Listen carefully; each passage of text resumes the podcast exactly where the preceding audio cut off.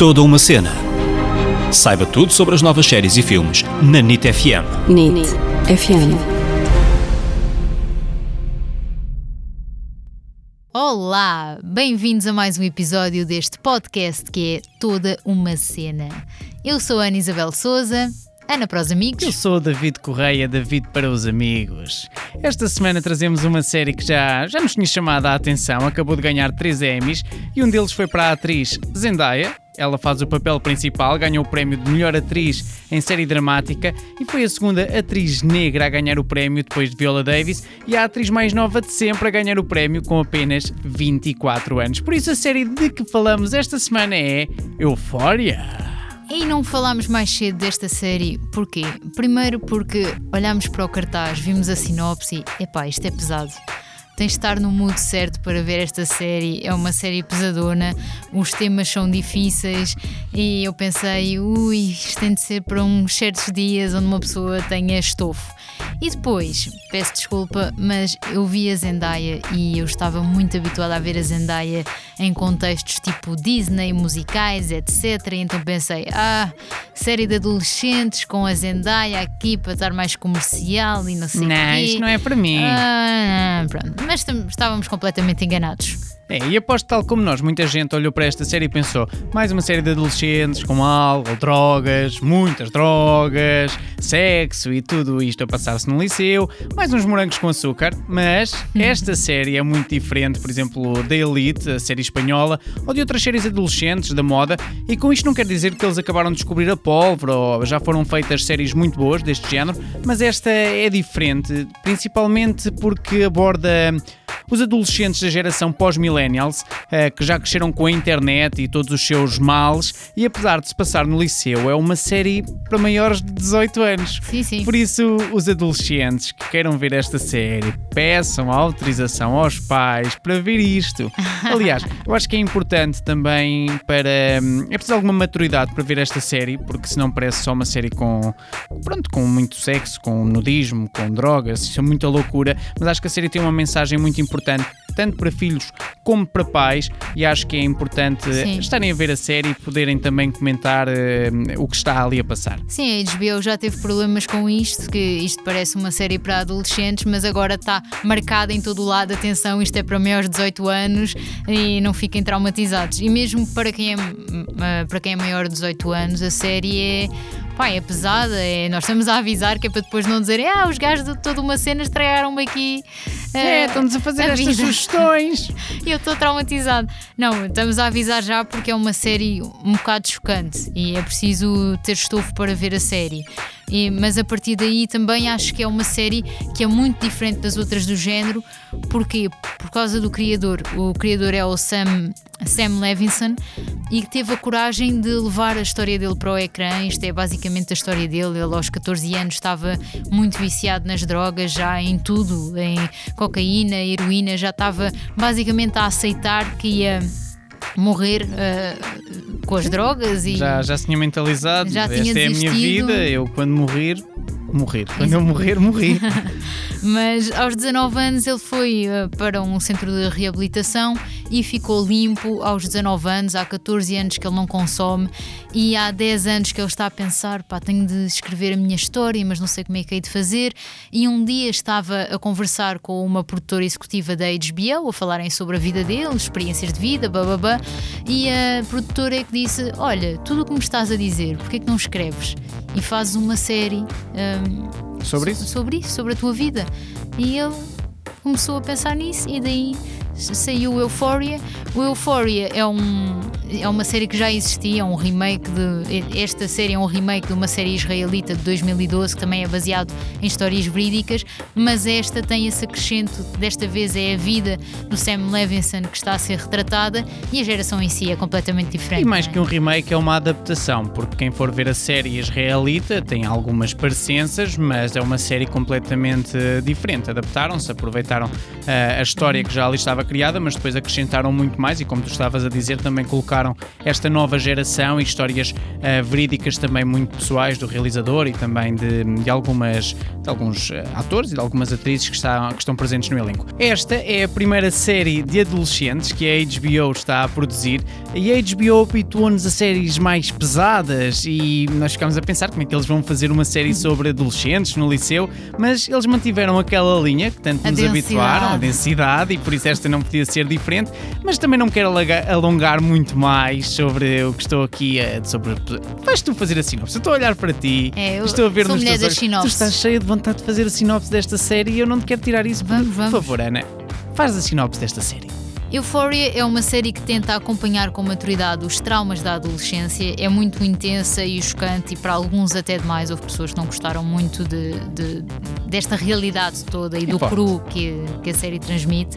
E fala de Rue, que é a personagem então da Zendaya, que é uma jovem de 17 anos que acabou, acabou de passar o verão numa clínica de reabilitação após eh, uma overdose.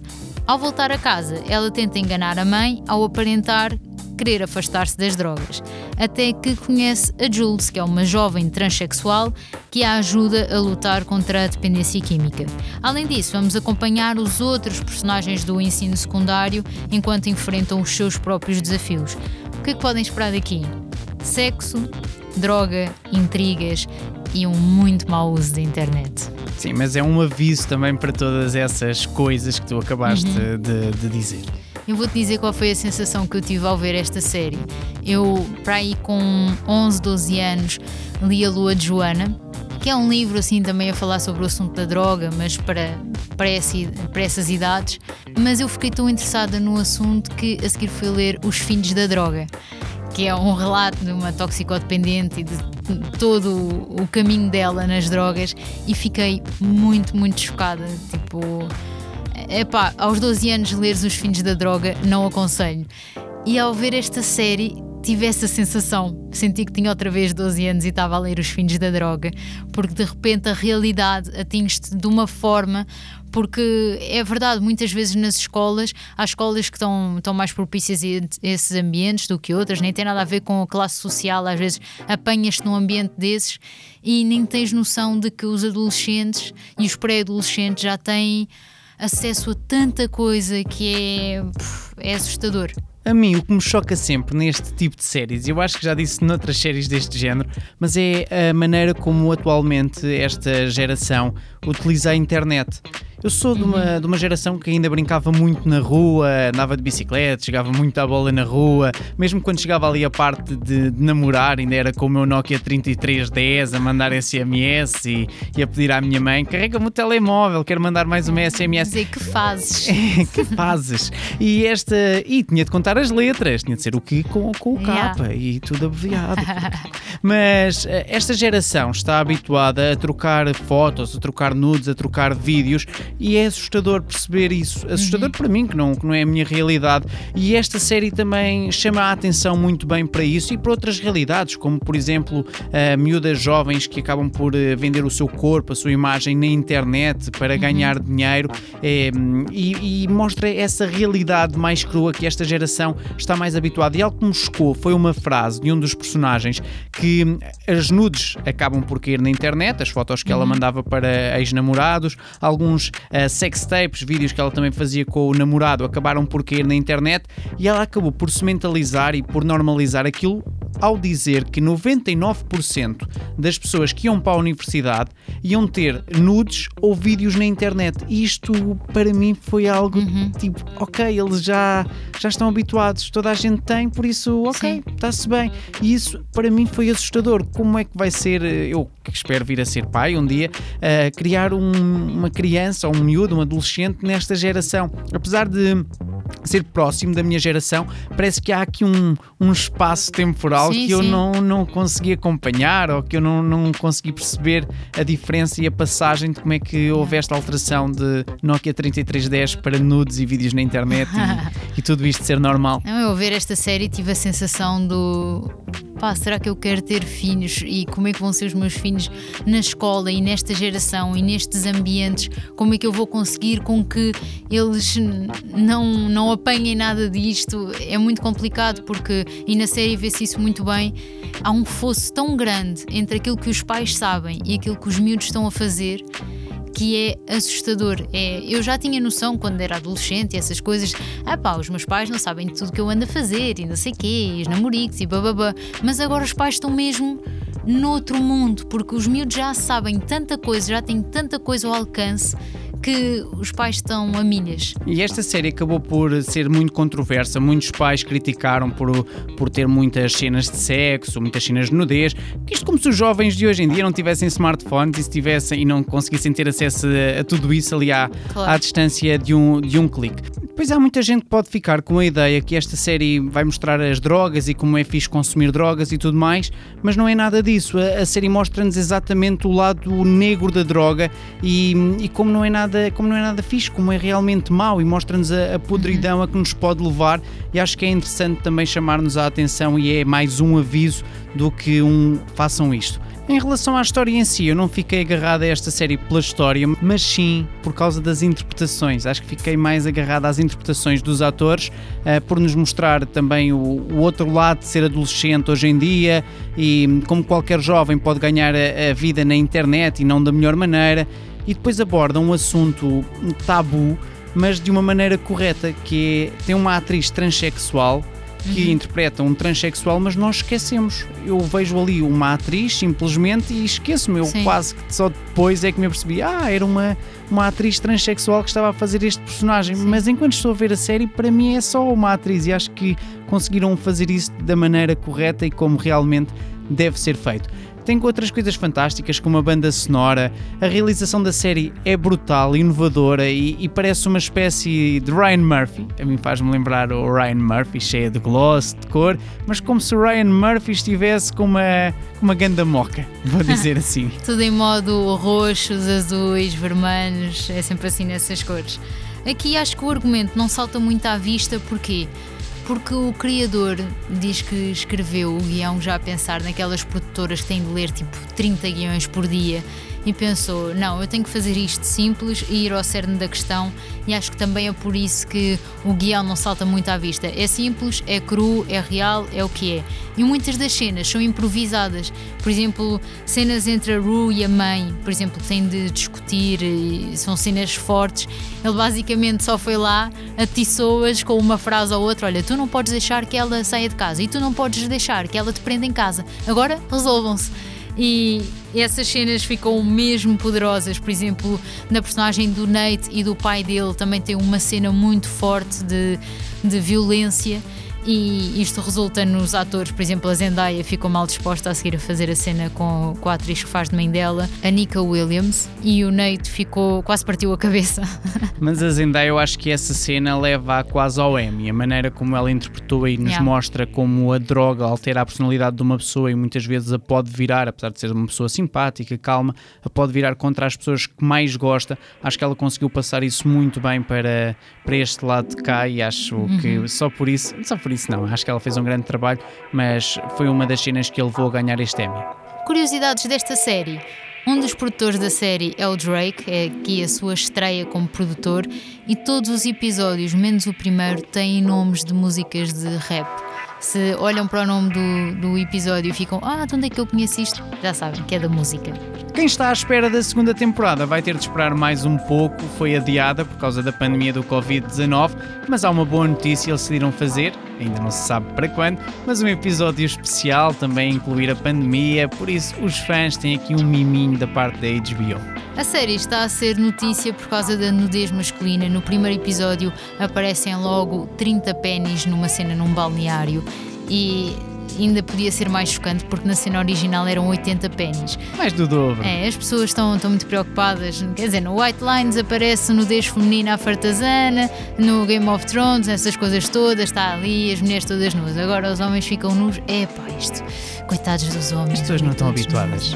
É um não problema. estão habituadas, acho que é isso. Há também uma cena muito fixe nesta série onde a Zendaya acabou de tomar umas drogas e está ali com uma grande moca e começa a ver tudo à roda. E nós pensamos que aquilo foi feito a computador, mas não, eles decidiram criar mesmo uma divisão de uma casa que roda E então ela está a fazer a cena e a divisão está mesmo à roda e ela cai mesmo para as paredes e depois está no teto. Nós, como é que eles fizeram? Eles colaram os atores, colaram mesmo os atores uh, ao cenário, como os outros adereços, e então está tudo a girar e ela, acaba por cair e anda nas paredes, etc. E essa cena visualmente é, é espetacular também. Yeah. Quem está zangado com esta série é o Louis dos One Direction, porque fizeram ali uma brincadeira, uma coisa ficcional que diziam que o Louis e o Harry dos One Direction tinham ali um caso, uma coisinha, uma química, bababá, e ele não gostou nada de estarem a usar o nome dele sem autorização, ainda Nem por cima, outro. A inventar, exatamente, mas principalmente acho que o Louis ficou muito zangado com o facto de estarem a brincar com estas coisas e nem sequer pedirem autorização. A última curiosidade da série que temos aqui é que o Sam Levinson, o realizador, já tinha pensado na Zendaya para o personagem da Rue. Ele imaginava a Rue com esta imagem que a Zendaya, que a Zendaya tem, mas pensou, ah, ela é uma atriz da Disney, por muito que eu a queira, ela provavelmente não vai aceitar porque é passar do 8 para o 80, uma menina da Disney de repente fazer uma toxicodependente. Como todas as outras. mas ela aceitou e valeu a pena porque conseguiu então ganhar este uhum. prémio de melhor atriz em série dramática, acho que foi uma boa aposta. Passando para a parte das curiosidades sobre os atores, temos aqui algumas atrizes foram uma surpresa, algumas atrizes e alguns atores, mas temos, por exemplo, a Barbie Ferreira, apesar do sobrenome ser português, ela é brasileira, é uma prima nossa, uhum. e ela interpreta a Cat, é aquela atriz mais, mais gordinha, e ela também é uma das primeiras modelos assim mais, mais cheinhas, ela lutou muito pela aceitação do corpo e pela imagem de todos os tipos de corpos na indústria da moda. Em 2016 por exemplo, foi nomeada uma das 30 adolescentes mais influentes do mundo, já fez campanhas para a Adidas, para a H&M, entre outras. Para entrar na série, apesar de tudo isto, ela teve de fazer sete castings. Os diretores queriam ter a certeza que ela era capaz de interpretar esta personagem, a Cat. Assim que eles a escolheram, ela já ajudou também o próprio realizador, o próprio guionista, com histórias reais da vida dela que ela incluiu na personagem da Cat. E se calhar também é por isso que faz este brilharete, porque uhum. se sente quase como na pele dela a fazer o, o personagem. Exatamente. Outra surpresa desta série é Hunter Schaeffer, que faz Jules. Ela também é transexual na vida real. E para quem tem curiosidade na história dela, ela era um rapaz e aos 12 anos percebeu que queria mudar de sexo e hoje em dia é uma modelo muito bem sucedida. A agência dela é que, é que viu o casting, disse que precisavam de uma atriz transexual e obrigou-a a ir e ela fez o casting por Instagram e ficou. E é o primeiro trabalho dela como atriz. Isto é surpreendente porque ela de facto faz muito bem. Tal como a Barbie Ferreira, o Sam Levinson falou com ela e meteu na sua personagem várias experiências pessoais mesmo da, da Hunter Schaeffer. A equipa de casting teve um trabalho exaustivo porque não queriam caras conhecidas, não queriam famosos a fazer esta série, então foram procurar pessoas normais, caras que eles não conhecessem, no metro, em centros comerciais, em todo o lado, para encontrar os atores certos para fazer este tipo de personagens. Quem já era conhecido era a Zendaya. Essa sim já era uma figura, apesar de ser a personagem principal, já era conhecida de, de, outros, de outros campos. E acho que podemos falar um bocadinho do percurso dela, porque aqui está a fazer um trabalho surpreendente e eu não conhecia nada sobre ela. Para já, uma coisa interessante é que o nome dela significa agradecer, numa língua de uma tribo africana, e a mãe dela trabalhava no Teatro de Shakespeare, na Califórnia, então ela viu todos os espetáculos, ia ver os ensaios todos, mesmo aqueles ensaios mais secantes, que são os ensaios técnicos, onde as pessoas estão ali a montar luzes e sempre a parar, e para quem está a ver é capaz de ser uma seca, ela adorava e foi aí que percebeu logo que tinha uma atração para este, para este mundo artístico. Começou a sua carreira como modelo de marcas de roupa ainda em criança, depois começou a ser bailarina de fundo. E aos 13 anos é escolhida para fazer a série da Disney Shake It Up e abandona a escola aos 13 anos. Faz a série durante 3 anos, depois para um bocadinho a sua carreira de atriz e lança um CD, participa no Dancing with the Stars e mais tarde volta à Disney para fazer outra série. Entretanto, recusou um papel no X-Men, achava que era um, um personagem pequenino. Fazer um, um personagem um super-herói pequenino não quero. É, não, não me interessa, mas não faz mal porque em 2017 faz o Homem-Aranha.